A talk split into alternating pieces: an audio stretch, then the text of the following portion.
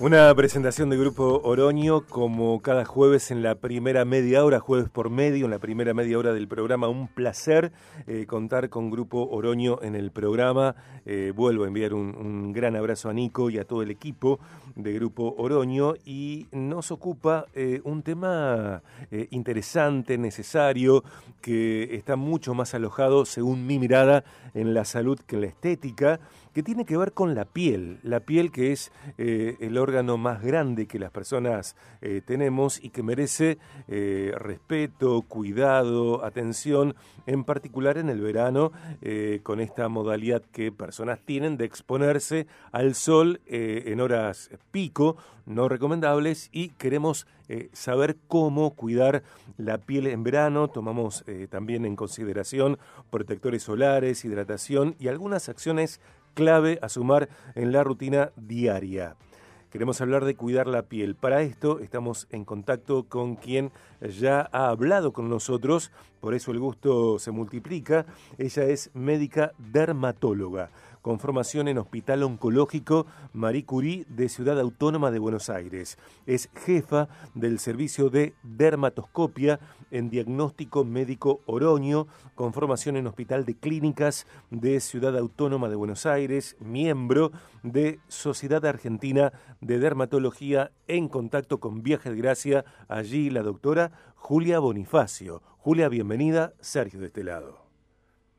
¿Cómo está? Muy buenas tardes para todos. Buenas tardes, muy bien. ¿Cómo estás vos? Bien, muy bien. Hoy está nublado. sí, y para mañana están pronosticadas tormentas durante todo el viernes. Sí, de todas maneras, aunque esté nublado, es importante recordar que el protector solar hay que colocarlo todos los días, eh, haciendo un poco de una introducción a lo que a lo que vos mismo venías comentando de cuáles son los cuidados de la piel y qué recaudos tenemos que tener. Y bueno, más allá de que no tenemos una exposición directa con, los rayos solares, es importante que el protector solar se coloque todo el tiempo. Julia, eh, me, quedo, quedémonos algunos eh, minutos eh, en esta temática de protectores solares que, que da inicio a, la respuesta de la pregunta, del tema, eh, digo, y protectores solares que no tienen por qué ser aceitosos ni pesados. No, hoy por suerte la verdad es que eh, todo lo que es la tecnología cosmética ha avanzado muchísimo. Protectores solares, sobre todo los que vienen para colocar en rostro, que es habitualmente, se podría decir, uno de los principales lugares utiliza porque lo tiene además muy incorporado en la rutina al tema del colocar el protector en rostro y por ahí no tanto a nivel corporal en el día a día. Entonces, estos protectores solares para rostro son muy livianos, se coloca y prácticamente es como si no tuvieses colocado nada, no te dejan grasitud, no te dejan brillo, no te dejan esa eh, si recordamos hace unos años atrás, ese, decían rostro que parezca un poco porque dejaba todo blanco. Hoy eso fue, fue avanzando mucho. Tenemos además maquillajes eh, correctivos que vienen con una protección solar alta, por lo cual sería como un reemplazo al las bases que ya una protección solar 50, lo que nosotros estamos recomendando para esta época del año eh, tenemos bases fluidas que también con protectores, con filtro de protector solar 50, eh, lo cual hace que hasta le resuelvo a muchas mujeres eh, cuestiones que tienen que ver hasta con el arrojarse el día a día, estar maquillada, tener una tonalidad un poco más homogénea. es, digamos, muy importante el avance que ha habido en los últimos años con respecto a los protectores solares. Hay excusa ya para no tocarlo con, con esto de que no, me deja grasoso, me deja, eh, lo siento pesado.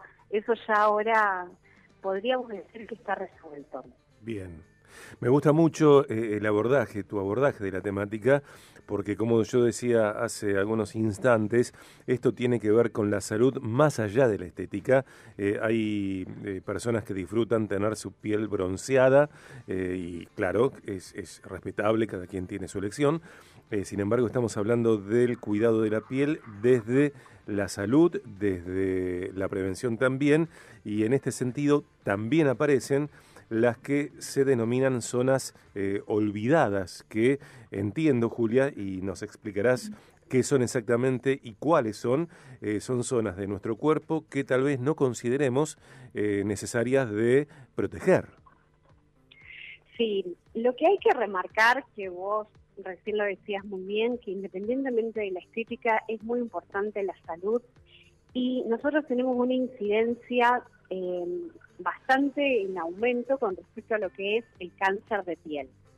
Entonces, obviamente a nosotros como dermatólogos y sobre todo a la población en general, podríamos decir, el hecho de querer verse bien, de que no querer tener arrugas, no querer tener manchas, y empezar a incorporar en la rutina el protector solar eh, tiene como un efecto, por así decirse, directo sobre lo que es la prevención del cáncer de piel, que para nosotros es el punto más importante, aunque a lo mejor la persona no lo haga puntualmente para prevenir eso, sino más por el otro cuidado como estos que son de estética.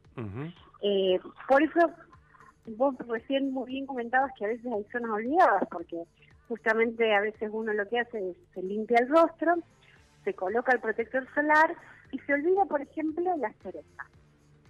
Es como que las orejas es una zona que muchas veces es olvidada, es muy importante, sobre todo en los hombres que tienen el cabello corto, en donde las orejas tienen una mayor exposición. En los hombres también, que tienen ya algún tipo de alergia, eh, llamado comúnmente el pelado, que eh, no utiliza gorra y que tiene una exposición muy directa de usar protector solar. Eh, zonas también que uno suele olvidarse, estamos hablando también del dorso de las manos, que de hecho se ve reflejado a futuro. Muchas mujeres empiezan a comentar esto de las manchitas de la vejez, se dicen, y es una consulta muy frecuente en consultorio, pero bueno, además de las manchitas de las vejez que vienen a consultar, nosotros chequeamos en esa zona que no aparezca cáncer de piel, ¿sí? Porque justamente es una zona que está muy expuesta y que no siempre recibe la protección adecuada que debería tener. Eh, recordemos que en los brazos una vez se usa una manga tres cuartos, alguna manga, pero habitualmente es muy raro que las manos estén protegidas por algún tipo de vestimenta. Julia, ¿qué pasa con eh, labios y cejas? Uno tiene, o sea, en todos lados hay piel. Y en cada lugar donde hay piel está la posibilidad de que aparezca alguna lesión maligna. Sobre todo porque los rayos solares generan una mutación de nuestras células y eso hace que se que digamos eh, la genética y entonces aparece el cáncer. Por lo tanto, por más que uno tenga la protección, uno dice de las cejas, abajo tenemos piel. O sea, no es una zona que está excluida de tener cáncer de piel. En cabelludo, nosotros vemos permanentemente lesiones, eh, o mejor dicho, cáncer de piel en lesiones que también están cubiertas por el pelo. Por eso en verano, con una incidencia solar muy fuerte como la que tenemos, es recomendado, además de protector solar, usar medidas adicionales, usar gorras, usar vestimenta que ahora vienen estas remeras UV, que son muy buenas sobre todo para los niños. Y vale recordar que el sol que tomamos los primeros 20 años de nuestra vida es clave para estas modificaciones genéticas que yo te comentaba y el desarrollo de un cáncer a futuro. Hoy nosotros estamos viendo las consecuencias de esa generación de personas que está entre los 35 y 50 años, usaba mucho estar bronceados, usaba mucho eh, tomar sol y quedar prácticamente negro, e incluso ponerse productos para intensificar ese bronceado. Entonces, hoy todas esas personas están realizando hasta controles más estrictos, que es lo que corresponde, y estamos viendo esa incidencia en el, aumento del cáncer de piel.